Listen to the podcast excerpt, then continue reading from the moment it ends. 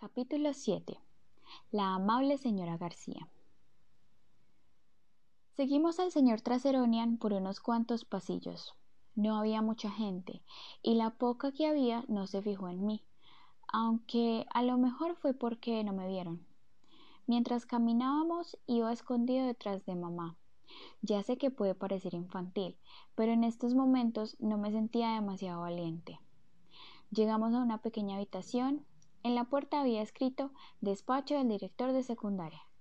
Dentro había una mesa y sentada detrás una señora que parecía simpática. Le presento a la señora García, dijo el señor Traseronian. La señora le sonrió, se quitó las gafas y se levantó de la silla. Isabel Pullman, encantada de conocerla, repuso mi madre dándole la mano. Y este es August, dijo el señor Traseronian. Mamá se hizo a un lado para dejarme pasar. Entonces pasó lo que ya me había pasado un millón de veces antes. Cuando la miré a la cara, la señora García bajó la vista durante un segundo. Fue algo tan rápido que nadie aparte de mí se habría dado cuenta, ya que el resto de su cara se quedó exactamente igual. Tenía una sonrisa de oreja a oreja. Encantada de conocerte, August, dijo ofreciéndome la mano. Hola, contesté en voz baja, dándole la mano, pero como no quería mirarla a la cara, me concentré en sus gafas que le colgaban de una cadena al cuello. Vaya, menudo apretón, dijo la señora García. Tenía la mano caliente.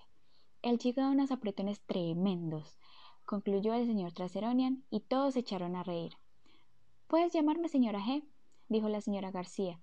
Creo que se dirigía a mí, pero yo estaba mirando todas las cosas que tenía sobre la mesa.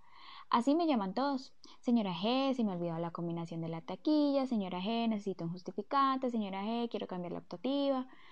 La señora G es la que dirige de verdad el colegio, dijo el señor Traseroña, y todos los adultos volvieron a reírse.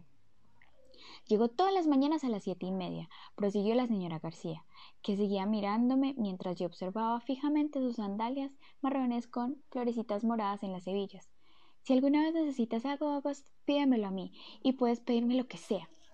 Vale, farfullé. Ay, qué bebé tan precioso, dijo mamá, señalando una de las fotografías que había en el tablón de anuncios de la señora García. ¿Es suyo? No, válgame Dios, exclamó la señora García con una gran sonrisa que era totalmente diferente de su sonrisa de oreja a oreja. Acabo de alegrarme el día. Es mi nieto. ¡Qué preciosidad! dijo mamá, sacudiendo la cabeza. ¿Cuánto tiempo tiene? En esa foto tenía cinco meses, creo. Pero ahora ya es mayor. Tiene casi ocho años. Vaya. exclamó mamá sin dejar de sonreír. Es una ternura. Gracias, contestó la señora García, con un gesto afirmativo, como si estuviera a punto de decir algo más sobre su nieto, pero de repente dejó de sonreír tanto.